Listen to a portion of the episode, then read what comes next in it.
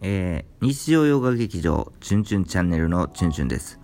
前回は国史概説 C の話を短いですけれどもさせてもらいました。今回はですね、国史概説 D の先生です。この先生はですね、東大の、東大、東大の生徒、あ東大卒の先生で、当時は何歳なんやったんや、何歳やったんやろもういないと思うんですけど、まあちょっと異質な先生で、どちらかというと普通なのかなっていう あの、やっぱり、こう、変わった先生がおる中で、その中でも普通やったんかなと今から思えば、なんかこう都会、都会チックな先生でしたね。その先生はですね、あの、まあ、当時、まあ、大学生の時はもう何年、10年以上前ですけども、授業をスライドショーでするっていうのはなかなか、チュンチュンの大学では珍しくて、結構古い大学ですので、まあ、その先生はもう早速、パソコンを使ってですね、ノートパソコンを使ってスライドショーで授業してました。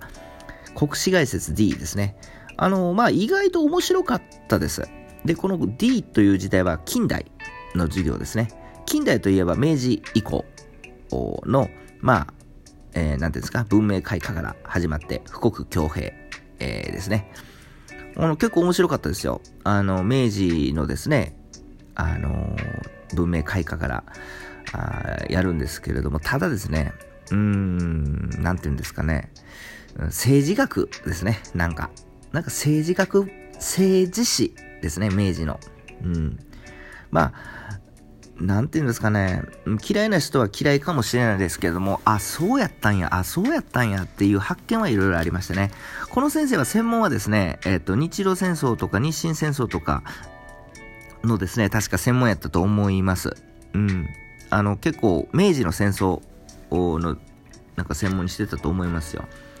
まあ、授業は結構面白かったですけどね。うん。この先生の思い出はですね、えー、っと、特にないです。面白かったよって話ですよね。ただ今回はですね、特別ですね、この先生が、えー、っと、もう一個授業を持ってたんですよね。それが、私学概論っていうですね。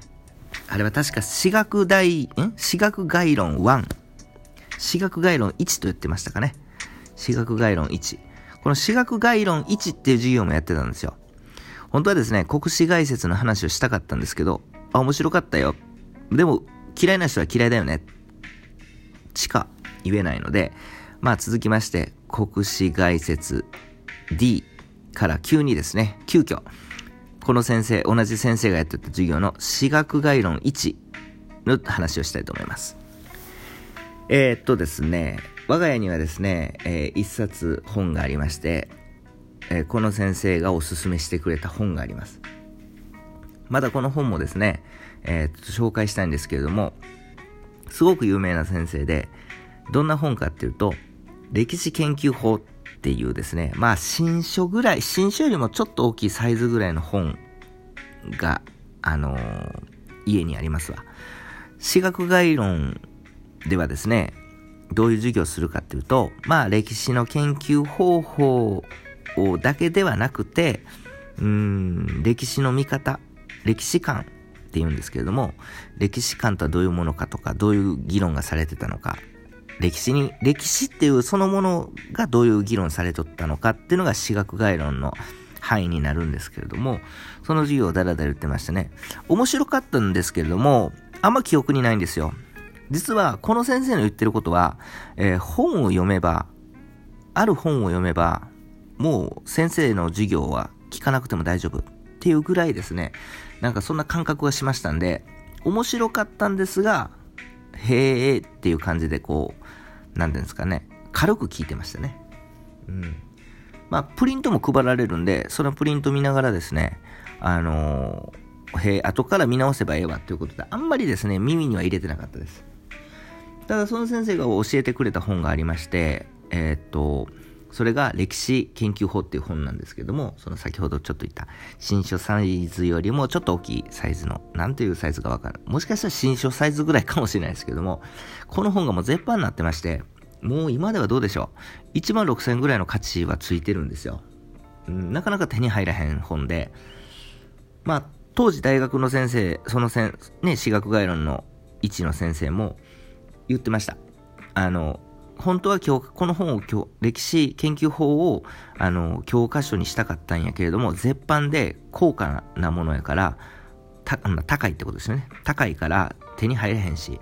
まあ仕方なく歴史と歴史学っていう斎藤隆先生の、えー、本を教科書にしてましたね。テキストにしてました。まあ斎藤隆先生の歴史と歴史学っていう本もいいんですけれどもね、えっ、ー、と、それよりもやっぱり、えー、その絶版になってる歴史研究法っていうですね、本がいいですね。名前の通りですね、まあ歴史概論の内容も入ってるし、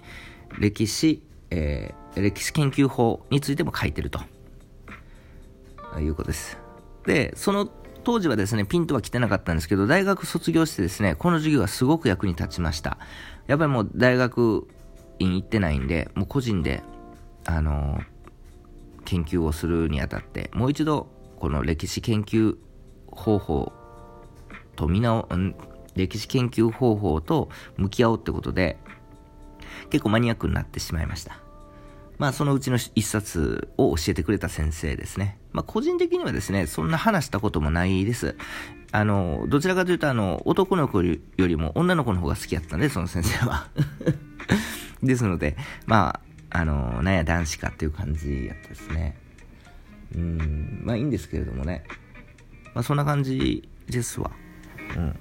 で、私学概論、私学概論とか言ってますけれども、まあ、昔はですね、まあ私が見てる限りでは、えっ、ー、と、歴史の、私学研究法とか歴史研究法って言うんですけど、まあ国史研究法とも言うんですけども、歴史の研究の方法について論じている本がいっぱい昔はありました。明治から、そうですね、明治大正と、で、昭和初期ぐらいかな。で、昭和の、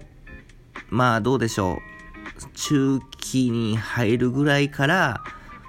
かな。あの、まあ、日本ではですよ。あの、それぐらいからまあ歴史観、歴史とはどういうものかっていう、この話が結構し幅をとって、今ではどうでしょう？歴史研究法について書いてる本ってあんまりないんですよね。歴史研究法ががっつり書いてる本は、まあ僕大体持ってますけども、明治大正、昭和初期の本に頼るのが一番いいと思います。結構いいこと書いてます。歴史研究法、まあ、まあ、チュンチュンチャンネルでもちらっと言ったと思うんですけど、あの、例えば、その通説とか説ってあるじゃないですか。説ね。で、説って何か？まあ、研究者が一つ根拠を挙げて、えー、論じて、見解を言ったらそれが一つの説になるんですよね。で、通説って何かっていうと、まあそのいろんなあ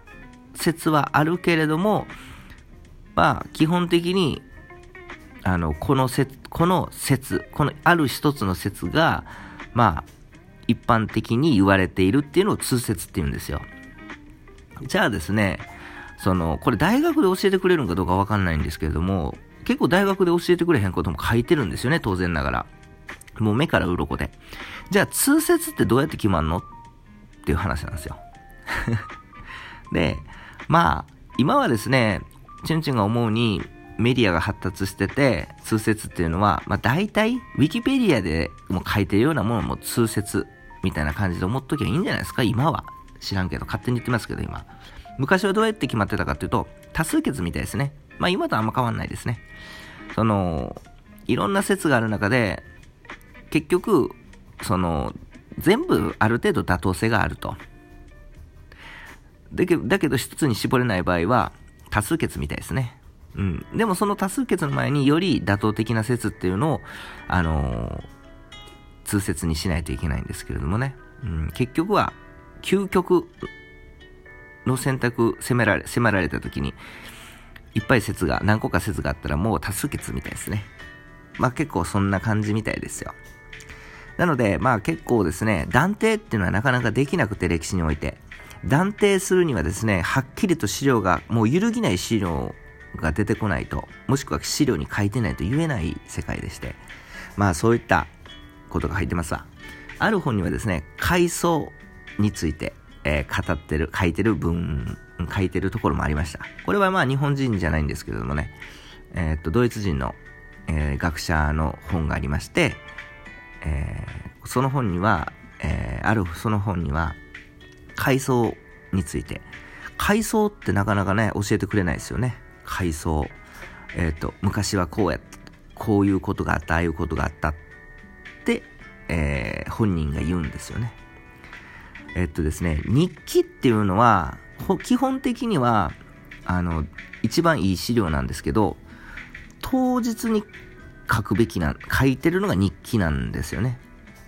わかります？言ってること。今日何々がありました。それ日記なんですよ。それすごい資料になるんですよ。あの、第、第一類の資料なんですよ。あとは、書簡、手紙ですね。手紙も、あの、根拠としては抜群ですね。なので、日記と書簡っていうのは、資料としてはすごい重宝されます。ただ、回想っていうのはどういうことかっていうと、昔、こう、昔こういうことがありました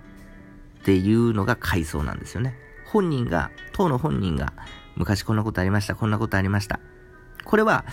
ちょっと資料の根拠根拠としては、うす、あの、弱いんですよね。なぜか。記憶やから、まあ、違うかもしれへん。なので、日記は、その、出来たてほやほやのことがもう書いてるんで、あの、結構ね、第一類として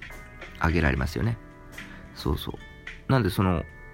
資料のですね、価値っていうのは、まあ、授業では、大学の授業では習いますけど、まあ、階層についてはなかなか教えてくれなかったんで、まあ、本に頼った方が、まあ、大学の授業を聞くよりも本に頼った方がいいんかなっていうのは感じた授業でしたね。そんな感じです。まあ、今日は何言ってるかわかりませんが、こんな感じで終わりたいと思います。さよなら。